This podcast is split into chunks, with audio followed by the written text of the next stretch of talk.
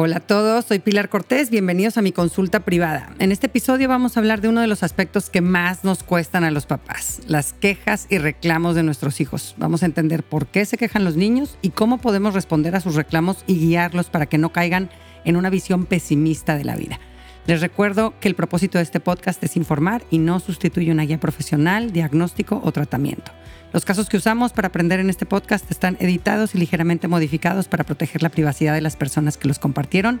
Para quien quiera mandarme su caso, puede hacerlo a través de mensaje directo en mi cuenta de Instagram, lumina-pilar Cortés. Y así puedes contribuir a este espacio que tanto nos une y nos hace sentir acompañados en nuestras luchas. Hoy nos comparte su caso Viviana y dice, hola Pilar, tengo un niño de 8 y una hija de 11. Somos una familia muy armoniosa, pero mi hijo de 8 se queja constantemente, todos los días, porque no le gusta la comida, porque no se quiere ir a dormir, porque no lo dejo invitar amigos, porque no puede ver la tele, porque tiene que recoger sus juguetes, etc. Pero la mayoría de las ocasiones son cosas que ya sabe que no se pueden y aún así las pide. Obvio la respuesta es no.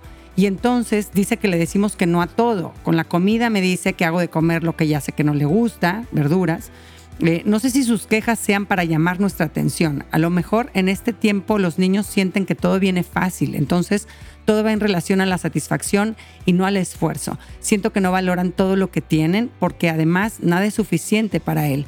Y entonces se hace un círculo vicioso donde él se queja, nosotros lo regañamos y más cree que todo es en su contra. No sé cómo manejar esto y no quiero crear una mala relación con mi hijo.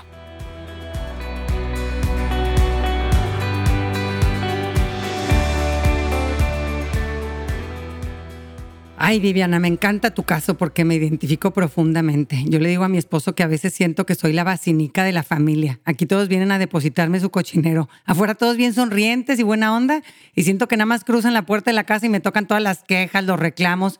Pero por más que esto pueda parecer que está mal, en realidad es una señal de que algo está bien. Y ese algo es que tu hijo vea en ti su zona de confort. Es el lugar donde puede aflojar el cuerpo que lleva todo el día controlando, restringiendo, donde puede sacar sus true colors, ¿no? Procesar lo que afuera no pudo expresar, desahogar las cosas que afuera tuvo que aguantarse como papás nos corresponde construir una relación de apego seguro con nuestros hijos precisamente para que ellos puedan acudir a nosotros en medio de su tormenta, para poderles nosotros contagiar nuestra paz. Un, día uno de mis hijos me dijo, no sé por qué cuando te veo me acuerdo de todo lo, malo de mi vida, me acuerdo de lo que me frustró, de lo que me puso triste, de lo que no me gustó. Pues sí, ¿verdad? Este, si no puedes sacarlo conmigo, que soy tu base segura, ¿con quién? Ahora, hay varios motivos por los cuales un niño se queja. Mencionas, Viviana, que no sabe si tu hijo hace esto por llamar su atención. La frase llamar la atención siento que tiene una pequeña connotación negativa, ¿no? Tipo, solo lo hace por llamar la atención, no le hagas caso, ¿no? si el niño hace algo para llamar tu atención, no hay que, eh, no hay que voltearlo a ver, ¿no? Este, cuando más bien creo que nos puede ayudar a interpretarlo como una forma de buscar conectar contigo. Es posible que en sus quejas tu hijo quiera llamar tu atención con el fin de sentirse conectado contigo, que lo miras, que lo entiendes, que lo escuchas, que te importa, que reconoces y validas lo que siente. Y esta es una necesidad súper básica y válida de todo niño. La forma en la que está buscando conectar, pues no es muy agradable, que digamos, ¿verdad? Es más bien incómoda porque no está queriendo conectar contigo eh, a través del contacto físico, de los abrazos, tal vez, ¿no? Que pudiera ser más agradable para algunos papás, sino que quiere conectar contigo compartiendo sus frustraciones y lo, lo desgraciada que es su vida en ese momento. Otro motivo por el cual un niño puede quejarse es para empujar límites. Hay niños con personalidades más conciliadoras y otros son más rebeldes o opositores, ¿no? Ambas personalidades son necesarias en nuestro mundo. A veces necesitamos integrarnos, encontrarnos y otras veces necesitamos romper, cuestionar, retar, Definitivamente es mucho más cómodo para los papás tener un hijo con personalidad complaciente o conformista, pero la verdad es que también se necesitan de los otros. Y una tercera razón por la cual un niño puede quejarse es simplemente porque está frustrado y necesita desahogarse. La negatividad y las quejas son recursos con los que tu hijo logra manejar su ansiedad. Al quejarnos, ventilamos nuestras frustraciones, nuestras preocupaciones, nuestros miedos. Lo que pasa es de que muchos crecimos creyendo que quejarse es malo y es sinónimo de ser malagradecido, un eterno inconforme, nada le parece bien, es un amargado, ¿no?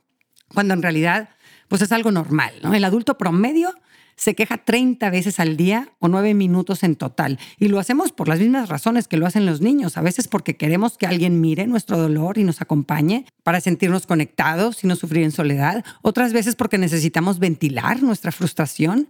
Y también lo hacemos a veces para empujar límites, para reclamar ante una regla que no nos parece e intentar moverla.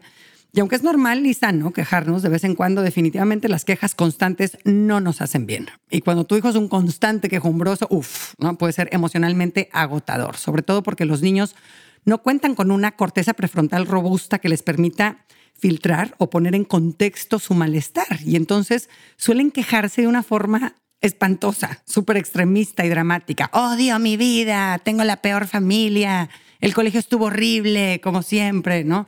Es muy fácil para un niño perder la visión amplia de las cosas y hundirse en el único punto negro que hay. Y tampoco entienden bien el paso del tiempo como lo entendemos los adultos y que los malestares tarde o temprano pasan, que el dolor, las incomodidades que sufren tienen un fin, pero justo esas son funciones que todavía están inmaduras en el cerebro del niño, por lo que sus quejas suelen ser más dramáticas que la de los adultos, o por lo menos que la de los adultos que utilizan su corteza prefrontal, ¿verdad?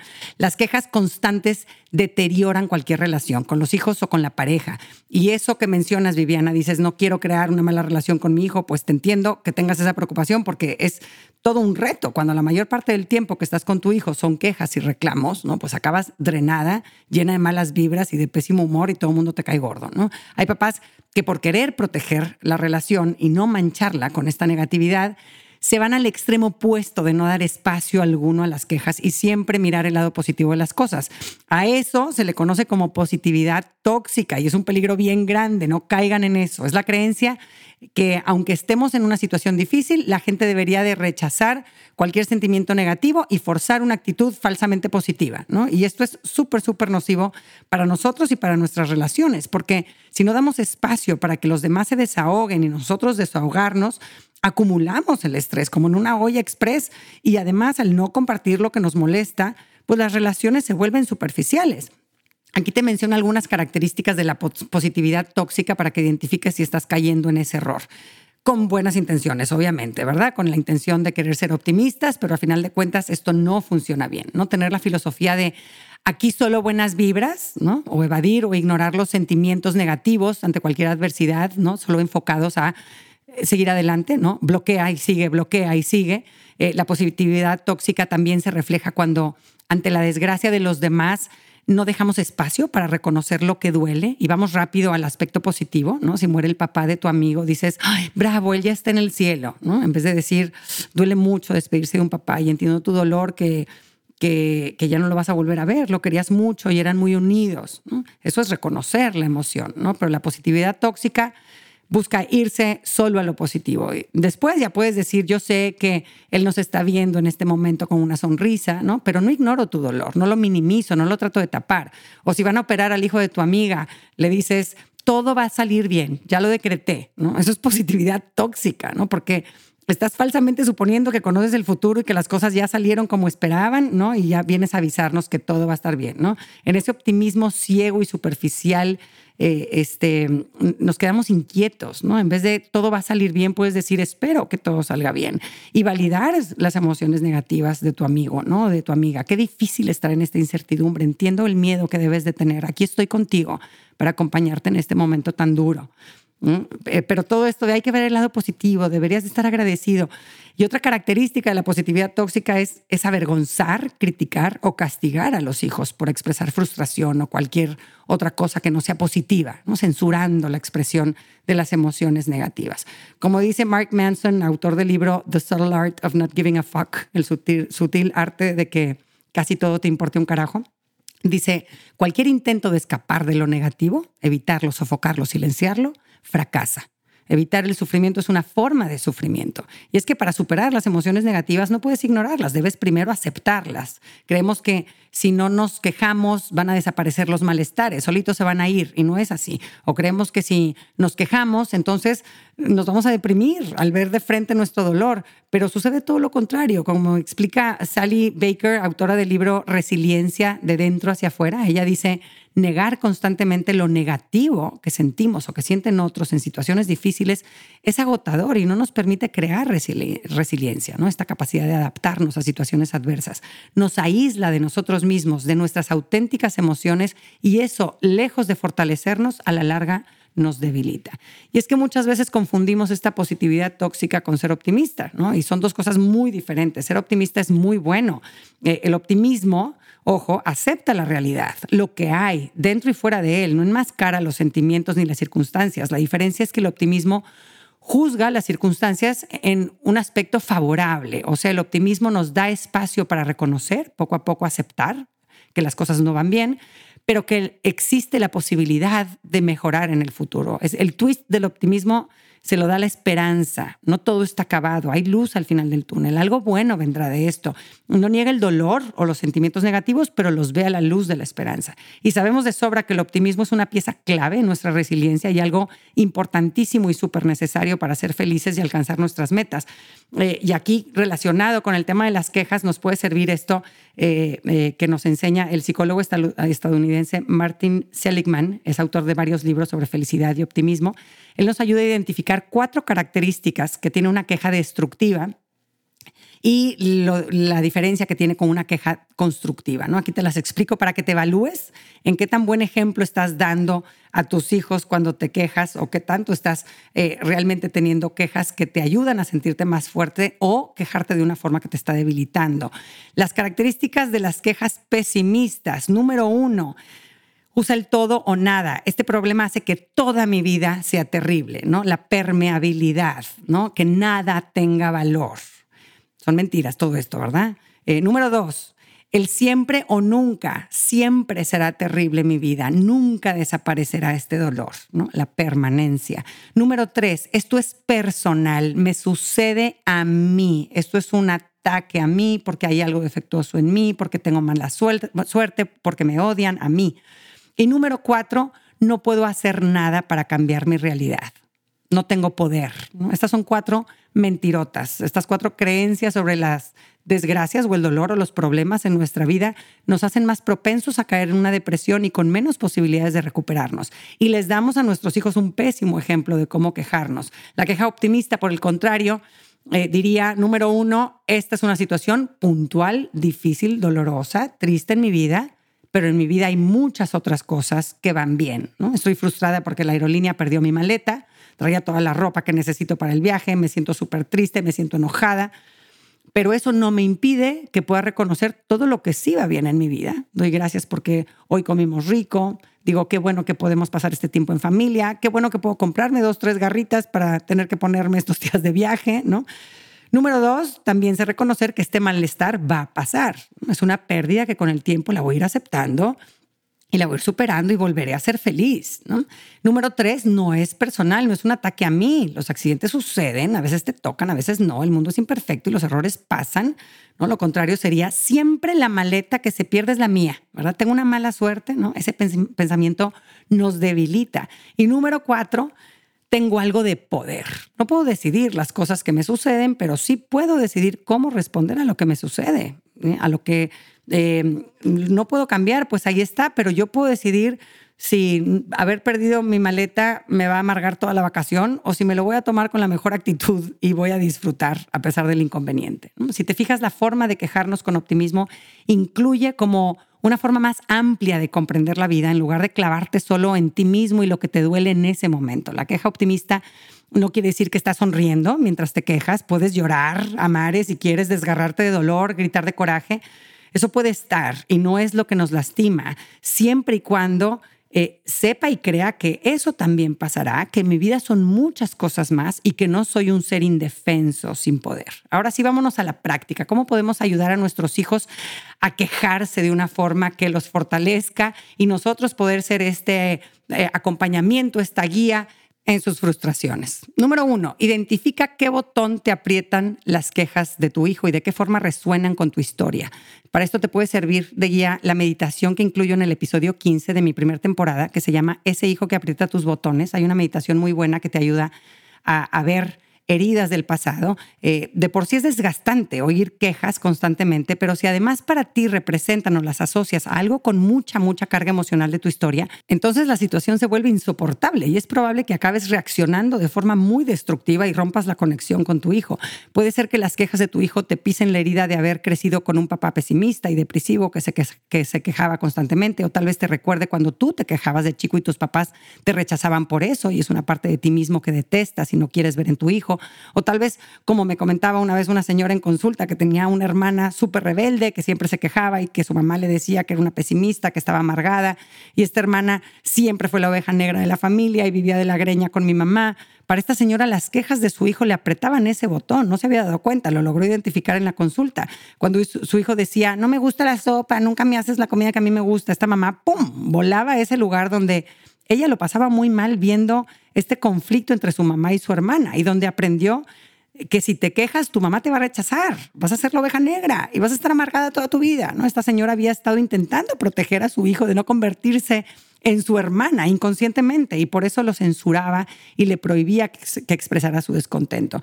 Eh, porque es por estas memorias que futurizamos catástrofes en la vida de nuestros hijos. Esta tendencia de, eh, a imaginar el peor resultado para tu hijo es súper destructivo en nuestra misión de papás, eh, porque nos llena de miedo y el miedo nos quita la paz que necesitamos para conectar y empatizar con nuestros hijos en su proceso de aprendizaje y maduración. Y en cambio nos pone en este estado de ataque, listos para pelear y usar la fuerza. Y así no se educa un ser humano, se somete, se reprime, pero no educamos su corazón y su inteligencia desde el miedo. Entonces, ráscale a ver si hay algo más detrás que magnifique lo que experimentas ante las quejas de tu hijo y que te esté llevando a futurizar catástrofes y a paralizarte por el miedo.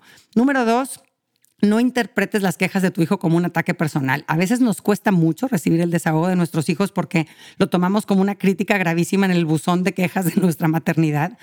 Si tu hijo está frustrado y se está quejando por lo que sea, eso no es sinónimo de que estés fallando, que seas una mala mamá o ni siquiera que debas hacer algo diferente. Esfuérzate por interpretar las quejas de tu hijo como un desahogo necesario y natural y que la forma de expresarse va de acuerdo a la inmadurez de su edad y a su temperamento. Mm, te puede ayudar escuchar el episodio eh, primero de la segunda temporada que se llama Padres Complacientes eh, para que puedas entender cómo nos es particularmente difícil a las personalidades complacientes poner límites a nuestros hijos y recibir sus quejas por nuestra fuerte necesidad de agradar o de recibir aprobación. Número tres, Recibe y valida las quejas de tu hijo sin juzgarlo y sin regañarlo. Mencionas, Viviana, que cuando tu hijo se queja, ustedes lo regañan y eso lleva a tu hijo a sentirse más incomprendido y a quejarse más y ustedes a regañarlo más y así caen en un círculo vicioso. No esperes que este círculo vicioso se frene porque tu hijo se deje de quejar. Eso no va a suceder y tampoco necesitamos que suceda. Ese círculo vicioso lo pueden frenar ustedes dejando de responder con regaños ante sus quejas y empezar a empatizar, en cambio. Desahogarse debe ser un derecho que todos tengan en tu casa, Viviana. Decir que algo nos frustra, que no nos gusta, que no estamos de acuerdo, es un derecho básico y no es una falta moral. Así que ante las quejas, intentemos acompañar y validar los sentimientos de nuestro hijo. Siento mucho que todas las noches te cueste tanto trabajo meterte a, bañar. No te gusta la comida hoy, sí te entiendo, te chocan las verduras. No te quieres ir a dormir, ¿verdad? Estás jugando muy divertido y siempre la hora de ir a dormir te cuesta para desconectarte porque pues te gusta mucho jugar y tu vida, ¿verdad? No te gustaron los shorts que te compré, qué triste, pensé que sí eran de tu tipo. Mamá reconoce tu frustración, no te critica ni te juzga por lo que sientes. Y sentirnos escuchados en nuestro dolor nos tranquiliza y nos hace sentir aliviados, aunque nada cambie. Número cuatro, pon un límite de tiempo a las quejas. Está bien desahogarte, expresar tu descontento, sacar tu frustración, pero si ves que tu hijo se está yendo como gordo en tobogán en una espiral negativo sin fin, Dile que tiene dos minutitos más para acabar de quejarse y que después ya vamos a hablar de otras cosas. ¿Ok, Panchito? Dos minutitos más para hablar de lo mucho que odias las matemáticas y ya se acaba el tema por hoy. ¿Ok? También puede servir establecer un lugar y un tiempo exclusivamente para quejarse. Pueden ser diez minutitos antes de dormir eh, y después seguir con un repaso de todo lo bueno que sucedió en el día. John Gottman, que este experto en matrimonios, vio que uno de los hábitos más importantes que tienen las parejas felices es que dedican todos los días 10 minutos cada quien a desahogarse, a hablar de todo lo que les pesa en el corazón, lo que les está costando trabajo en ese momento, lo que les preocupa, lo que les frustra. Y después de que la pareja se expresó, eh, se escuchó y validó el mundo interior que le presentó el otro. Damos carpetazo y ya, vamos a ver una serie, a planear el viaje de verano. Pero esos minutos diarios hacen una diferencia enorme en la calidad del matrimonio. Con nuestros hijos podemos hacer lo mismo, establecer un momento para sacar las calamidades que vienen cargando, escucharlos, comprenderlos y next, ¿no? Como dicen, una lloradita y a seguirle. Número cinco, expresa si estás saturado y no estás en condiciones de escuchar quejas y regálate un break. Es importante que les hagamos ver a nuestros hijos que sus quejas y su actitud negativa pues sí tiene un impacto en los demás, tú incluido. Hace unos días me sentí saturada de toda la negatividad que me vomitaron encima mis hijos. Era semana de exámenes, estaban así súper abrumados y negativos. Y llegó un momento en el que ya, ya no estaba pudiendo ser compasiva ni empática. Yo misma veía todo negro, ¿no? De un humor de perros. Y les dije, ¿saben qué? Llevo horas escuchando cosas negativas y me está afectando. Necesito recargar mis pilas con cosas positivas. Me voy a meter a bañar y voy a leer tranquila un ratito en mi cuarto, ¿no? Que tus hijos esperen para tener tu atención no los trauma, ¿no? Al contrario, hasta puede ayudarles a desarrollar su autonomía en su gestión emocional, porque no les estás diciendo que los vas a mandar por un tubo para siempre, les estás diciendo que papá y mamá también tienen sentimientos, estados de ánimos, desgaste y tienen que cuidarse y más tarde van a estar listos para hacer un apoyo, pero nadie tiene la capacidad de ser un apoyo 24/7, ¿no? Somos humanos, nos cansamos, tenemos días malos y no pasa nada. Ojo, no es lo mismo que criticarlos, no es decir, ay, es que ustedes son unos quejones, yo ya no los aguanto, no, qué amargados, nada más se fijan en lo malo. No, eso sería criticar, ¿no? hablar de ellos. Y aquí a lo que nos referimos es hablar de ti, ¿no? Es expresar cómo te sientes tú al oír eh, tantas quejas durante tanto tiempo. Número seis, Sé ejemplo de cómo quejarnos y desahogarnos sin caer en las trampas y las mentiras del pesimismo que vimos y que nos aconseja Martin Seligman. Dijimos eh, cómo la forma de quejarse de los niños generalmente es pesimista, ¿no? Es normal que ellos se expresen siendo extremistas, dramáticos, por su inmadurez cerebral que les impide tener una visión más amplia de las cosas y entender el dolor en el tiempo que va a pasar. Y, y cómo aprenden a quejarse de una forma más madura, optimista viéndolo en sus papás. Así que cuando algo te cueste, te frustre, no te guste, no te quedes callado, no disimules, no, quéjate, quéjate, pero con optimismo. Número siete, explícale a tu hijo en qué consiste una queja constructiva y una destructiva. Hay que dejarlo que se exprese, así como le salga un rato, darle su espacio, validar sus sentimientos y después de un tiempo ya hay que empezar a corregir. Si está diciendo, tú nunca me haces la comida que a mí me gusta, esa comida está asquerosa, hay que corregir y enseñar la forma correcta de desahogarse. Estás frustrado porque lo que hay de comer hoy no te gusta. Pero no es verdad que en esta casa nunca se toman en cuenta tus gustos para la comida. Hay días que sí te puedo dar gusto, hay días que no. Me siento triste de que no lo valores. O, ah, mi hermano es un estúpido, tiró su vaso encima de mi tarea. ¿Estás enojado porque tu hermano cometió un error y tiró el agua sin querer en tu tarea? ¿Tienes razón en sentirte enojado? ¿Dedicaste mucho tiempo a tu tarea? Pero acuérdate que no nos desahogamos nuestra frustración insultando. Y tal vez en un momento de más tranquilidad, eh, puede ser antes de dormir, puedes hacer con tu hijo una lista de todas las cosas que no le gustan de su vida o que le molestan y pensar con él cómo podría quejarse de una forma que lo debilite y cómo eh, sus quejas podrían fortalecerlo, ¿no? No caer en esta trampa del todo o nada, ¿no? Toda mi vida es horrible porque no puedo invitar amigos entre semana. No es cierto que toda tu vida es horrible cuando una cosa no va bien y es, es importante no perder estas otras cosas de vista para no hundirte en este hoyo negro. ¿no? Hay, hay, aspectos de la vida que no me gustan, que me hacen sufrir, pero también hay muchos otros que me encantan. ¿no? Puedes decir, quisiera invitar amigos a la casa entre semana y me frustra no poder hacerlo. ¿Qué cosas te ayudaría a recordar en ese momento que sí te gustan de tu vida para no caer en este que todo está mal, ¿no? Por cada queja, piensa en tres bendiciones. Ojo, no estoy minimizando o ignorando que hay algo que no me gusta, simplemente lo estoy poniendo en contexto de otras cosas bonitas que tiene mi vida. Enseñarle a no caer en el siempre o el nunca, ¿no? Este malestar no es para siempre. Ahora estás molesto porque tienes que recoger tus juguetes o porque tienes que hacer tarea, pero este malestar va a pasar. Cuando algo te molesta, te sirve pensar qué va a venir en el futuro que te haga sentir feliz. Ahorita estás frustrado porque te tienes que bañar, pero después vamos a estar viendo un cuento acurrucados en tu cama, bien contentos, ¿no? Ayúdale a ver lo que su cerebrito limitado no le permite ver, ¿no? Este trago amargo no dura para siempre, es temporal. Ayúdalo a no caer en la mentira de que ante este trago amargo, no hay nada que pueda hacer, que no tiene poder. Es mentira, ¿no? Siempre podemos escoger cómo responder a lo que nos sucede y, a lo que no podemos cambiar, ¿no? A uno de mis hijos les costaba muchísimo la hora del baño y eran unas quejas como si lo fueran a matar en la regadera y, y le sirvió que analizáramos la situación y se enfocara en lo que sí podía controlar. Ok, te vas a bañar, ¿no? Eso no va a cambiar. Ahora tú decides cómo te vas a bañar, ¿no? Y ayúdalo a encontrar sus propias soluciones. ¿Qué puedes hacer eh, para que tu vida no sea tan desgraciada con lo que no puedes cambiar, ¿no? Para que bañarte no sea tanta tortura. Mi hijo decía, bueno, pues poner música mientras me baño. Eh, otro día decía, bueno, pues quiero escoger la hora en la que me voy a bañar, o, antes o después de cenar, o voy a bañarme rápido, o cuando hay cosas de comer que no te gustan, ¿qué puedes hacer? Pues no ver la comida para que no me dé tanto asco, distraerme platicando, ¿verdad? No estás indefenso ante tus malestares, tienes algo de poder, úsalo para hacerlo más llevadero.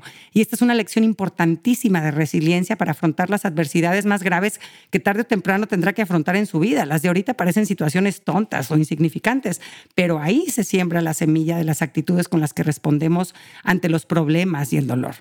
Y por último, procura, Viviana, que tu hija de 11 también tenga espacio para quejarse. Es muy común que los niños que crecen con un hermano loud, gritón, quejumbroso, que reclama, que confronta, a veces se sienten que ya, ya está saturada la paciencia de los papás con ese hijo y que ellos ya no, no deben de molestar más con sus necesidades o expresando sus descontentos. Eh, hay este mito de que el niño que más te reta y se revela es el que más te necesita, ¿no? El que más atención necesita. No es verdad. Hay niños que no piden atención, no porque no la necesiten, sino porque ya te ven demasiado ocupado con otro, otro hijo, ¿no? Asegúrate que tus hijos más complacientes se sientan con permiso de quejarse y desahogarse también contigo y que no crean que su hermano ya se acabó tu pila. Motiva a tu hija a desahogar sus emociones negativas, que experimente que sí tienes espacio para su negatividad, que puede incomodarte con sus reclamos, que puede empujar límites, que tiene una voz y que quieres escucharla. Cuida que no esté cayendo en este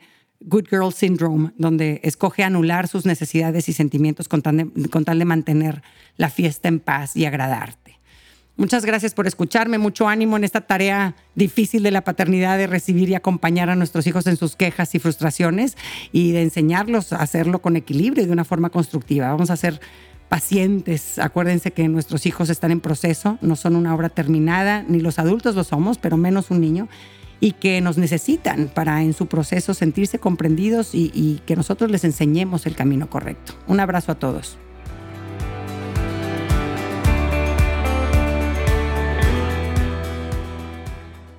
Gracias por acompañarme. Ojalá que hayas recibido a través de este podcast, aunque sea un poquito de luz. Si te gustó lo que escuchaste, suscríbete y aliméntate semanalmente con contenido que te ayudará a construir una vida mejor. Si quieres compartir la luz que te llevaste de este tema, Puedes enviarnos tus comentarios por mensaje de voz o por escrito al número más 52 8111 930543 o por email en consulta privada arroba luminapilarcortés.com, cortés con S. En mi página puedes accesar a talleres en línea y más material educativo. Encuéntrame en www.luminapilarcortés.com.